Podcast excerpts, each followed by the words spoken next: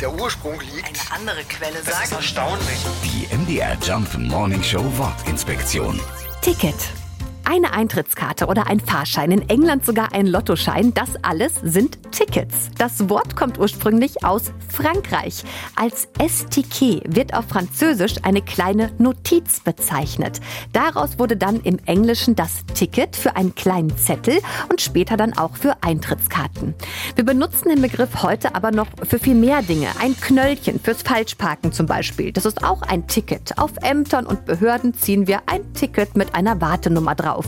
Und wer es mal so richtig krachen lassen will, wie wäre es mit dem teuersten Flugticket der Welt? Das kostet über 60.000 Dollar und geht von New York nach Abu Dhabi in einem Airbus A380. Die MDR Jump Morning Show Wortinspektion. Jeden Morgen um 6.20 Uhr und 8.20 Uhr und jederzeit in der ARD Audiothek.